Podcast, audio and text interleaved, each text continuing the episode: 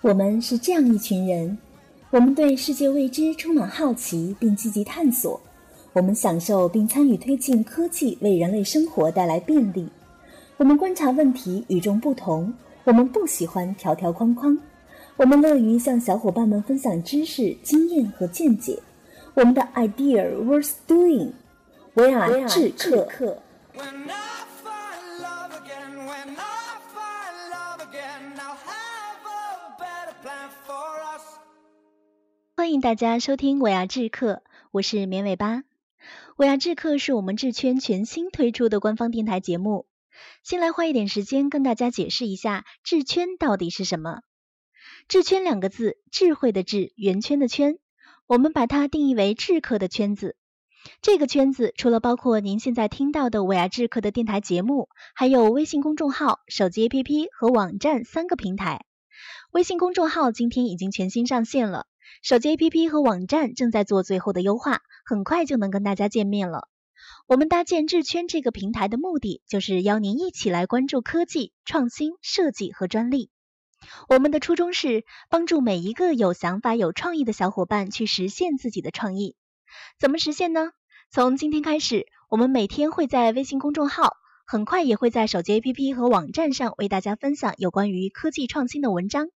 如果这些文章不小心激发了你的创意，那么千万别迟疑，马上跟我们联系，我们会为您免费做创意保护。接着呢，就别害羞了，大胆的秀出你的作品，跟志同道合的朋友们一起来分享。我们的理念是 idea worth doing，如果你也认同，就赶快加入我们的行列。我们是谁？维亚智克。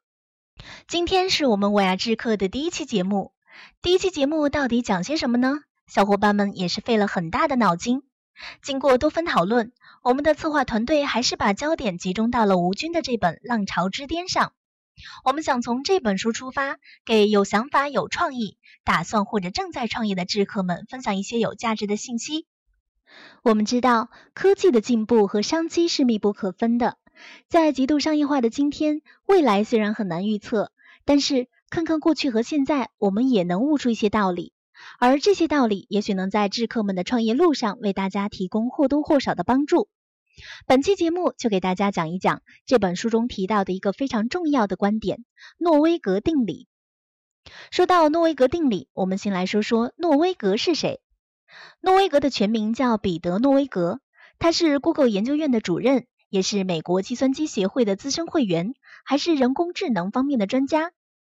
诺威格在两千年初刚刚加入 Google 不久，就提出了一个著名的诺威格定理。这个定理是说，当一个公司的市场占有率超过百分之五十以后，就无法再让市场占有率翻番了。大家是不是觉得这哪是什么定理呀？这不是人人都懂的大白话吗？但是，就是这么简单的一句大白话，却道出了许多跨国公司兴衰的根源。公司的成长其实和人是一样的。人有蓬勃发展的青少年时期、稳定的中年时期、衰退的老年时期。同样，公司也有公司的青少年时期、中年时期和老年时期。当一个公司刚刚成立的时候，它既有蓬勃的朝气，又有领先的技术，但是它的市场占有率却很小。整个世界对于它来说几乎是无限大的，它只要干好自己的事儿，就能不断的占领市场，以几何级数的速度成长。这个时期，他根本不用担心成长空间的问题。辛弃疾的一首词里面就写道：“少年不识愁滋味”，描述的就是青少年时期的这种状态。然而，当这个青少年时期的公司渐渐成长壮大，占领了大部分市场的时候，它的成长就受制于整个行业的发展了。这时候，华尔街就不干啦，你说受制就受制啊，不行，你还要继续给我们创造奇迹。那怎么办呢？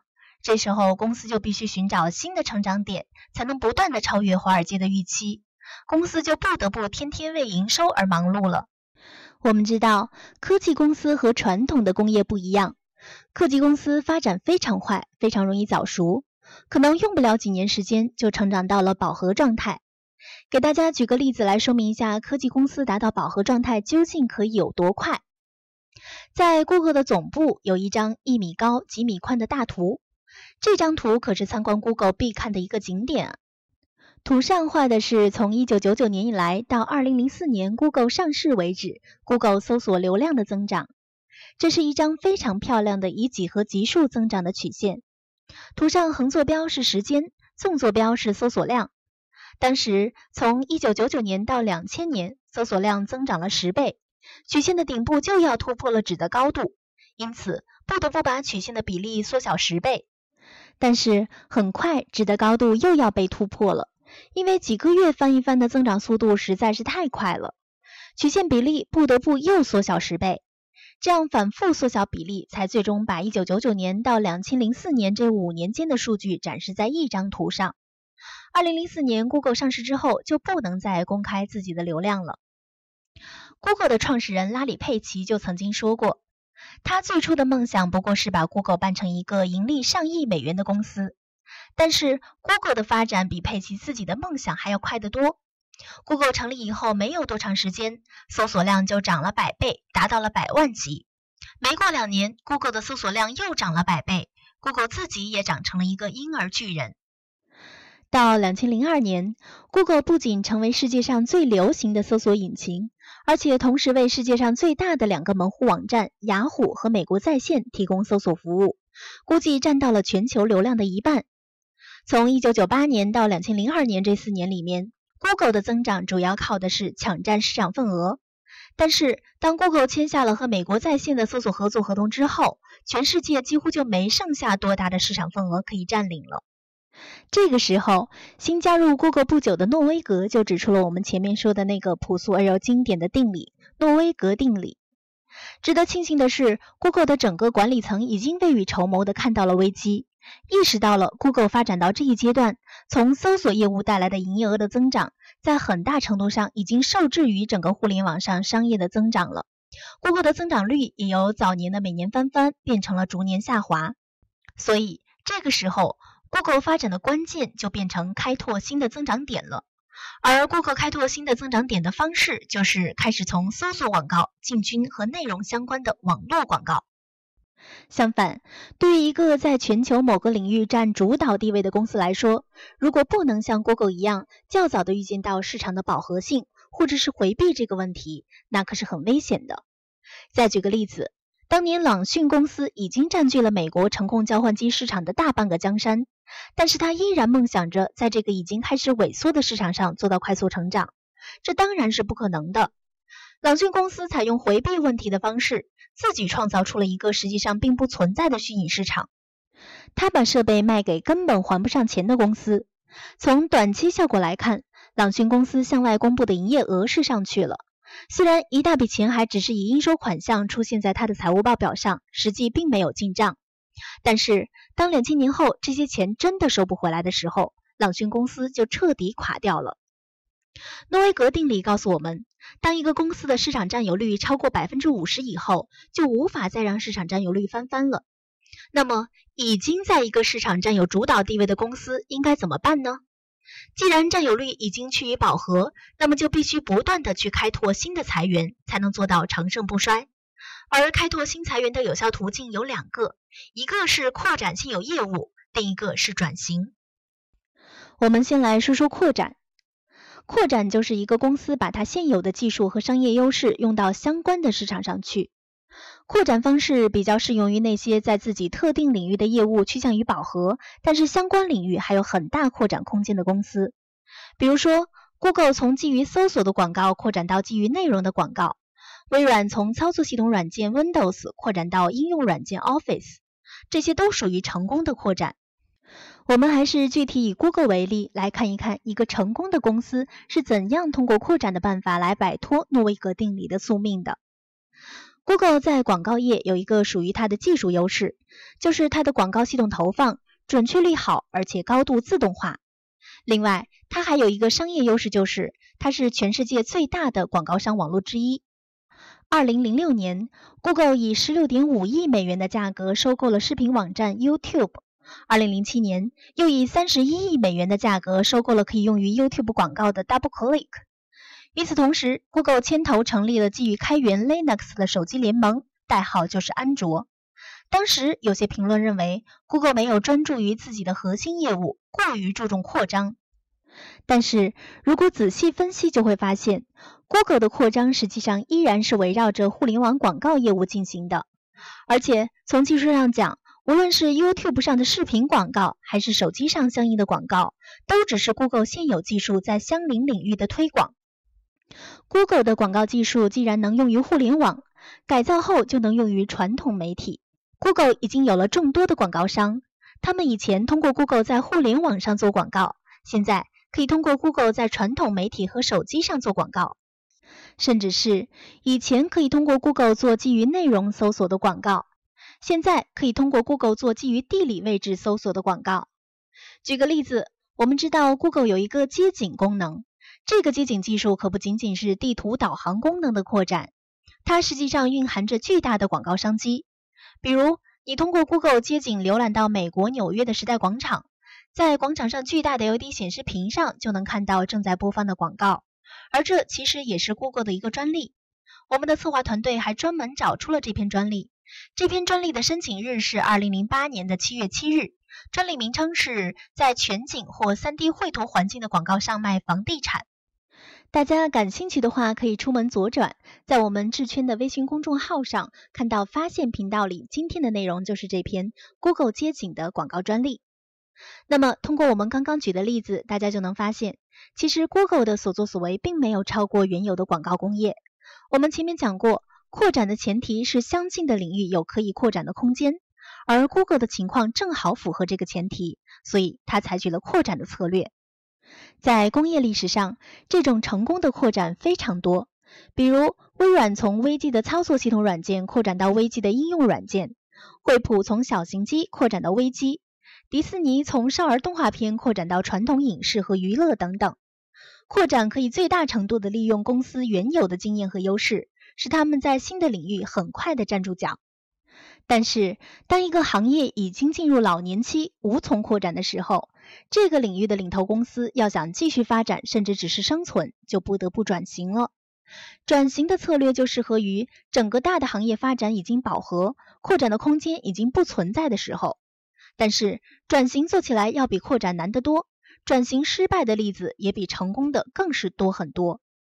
因为转型首先面对的问题就是转型的大方向不容易找，其次。即使转型时找准了方向，但是在执行过程中失败的可能性仍然很大。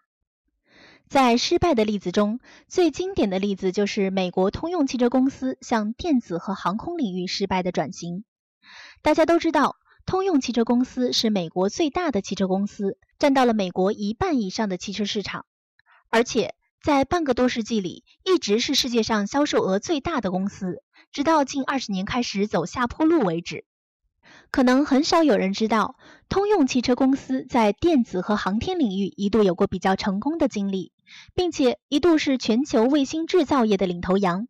不过，通用汽车的这些部门今天已经不存在了。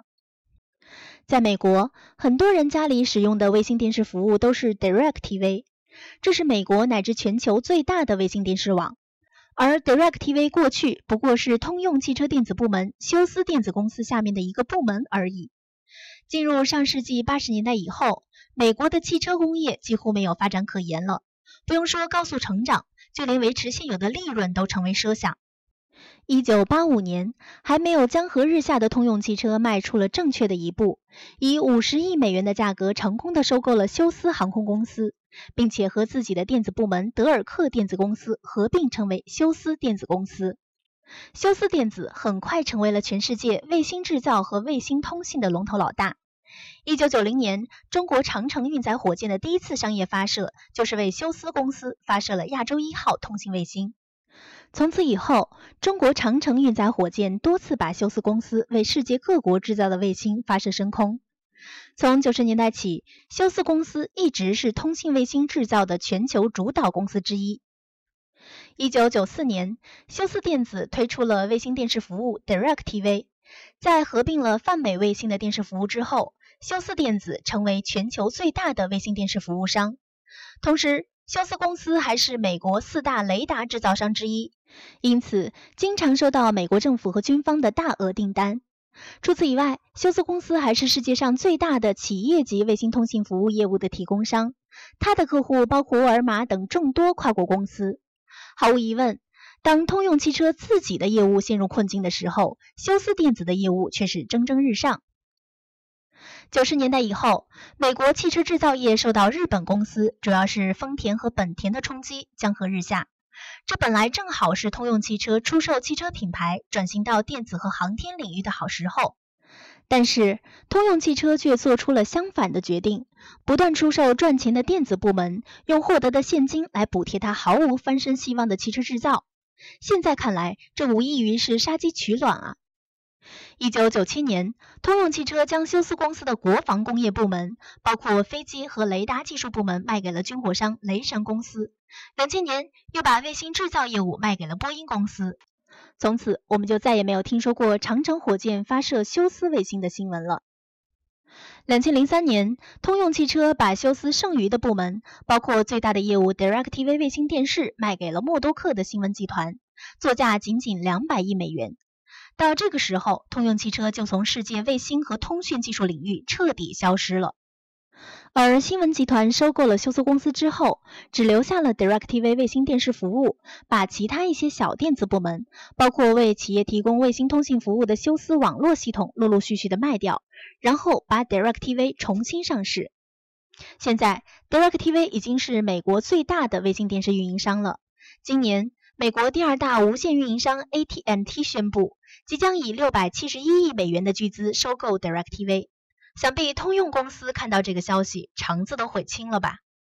到这里我们就明白了，通用汽车失败的根源就是它根深蒂固的思维方式。他一直认定自己是个汽车公司，一定就要以汽车公司为主。这就好比在围棋盘上，通用汽车有了一条经营了很长时间，但是却已经没有气的大龙，还有一片布局完美、可扩展空间很大的时空。通用汽车总是舍不得牺牲掉自己经营多年的大龙，而是错误的放弃了前景看好的时空，搞得最后满盘皆输。成功的转型是失之东隅，收之桑榆。比如通用电气就经常干这种事儿。在这种乾坤大挪移的过程中，一个公司的根子或者说是基因需要改变，而改变公司的基因和改变人的基因一样，都是非常困难的。一个公司的基因几乎决定了它转型的失败是必然的，成功反而是偶然的。经常听逻辑思维的朋友就知道，罗胖一直在致力于帮助传统企业做互联网时代的转型。罗胖也经常强调，改变企业的基因才是转型的关键。其实，每当我们回过头来评价一个公司的兴衰的时候，我们并不难找到原因。但是，作为当时的决策当事人，在当时的环境中是很难做出完全正确的判断的。即使看清了方向，也常常很难执行自己的意图。为什么一个公司的转型就那么难呢？我们在下一期节目当中就会跟大家分享这个转型难的原因——基因决定定理。好的，以上就是本期节目的所有内容了，感谢大家的收听。我们节目以后会在每周五准时更新，大家可以通过荔枝 FM 播客或者是喜马拉雅来收听。我们的微信公众号今天也同步上线了，大家可以直接搜索微信号 i w doing，或者是进入到公众号的页面搜索“智圈”两个字，智慧的智，圆圈的圈哦，就能找到我们啦。米尾巴每天会在微信里面推送一段语音给大家。想知道具体说些什么，就赶快关注我们的微信吧。下周五我们再见。